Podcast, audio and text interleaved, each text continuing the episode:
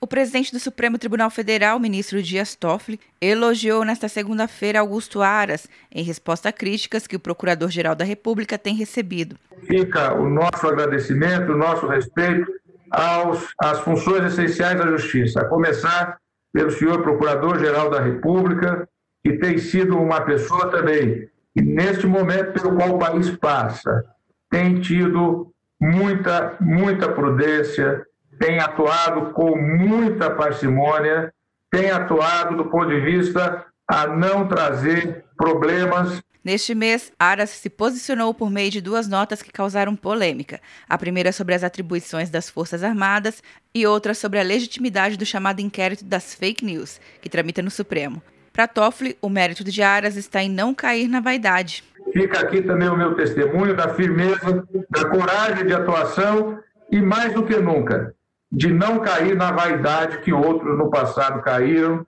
de achar que o holofote é a solução quando não é. Fica aqui a nossa solidariedade em relação a críticas injustas que lhe foram dirigidas, doutor Augusto Aras. Toffoli e Aras participaram de uma videoconferência transmitida pelo canal do YouTube do Conselho Nacional de Justiça, durante a abertura do terceiro Fórum Nacional das Corregedorias de Justiça. Também participaram da videoconferência os presidentes da Câmara, Rodrigo Maia, e do Senado, Davi Alcolumbre, embora apenas o presidente do STF tenha discursado.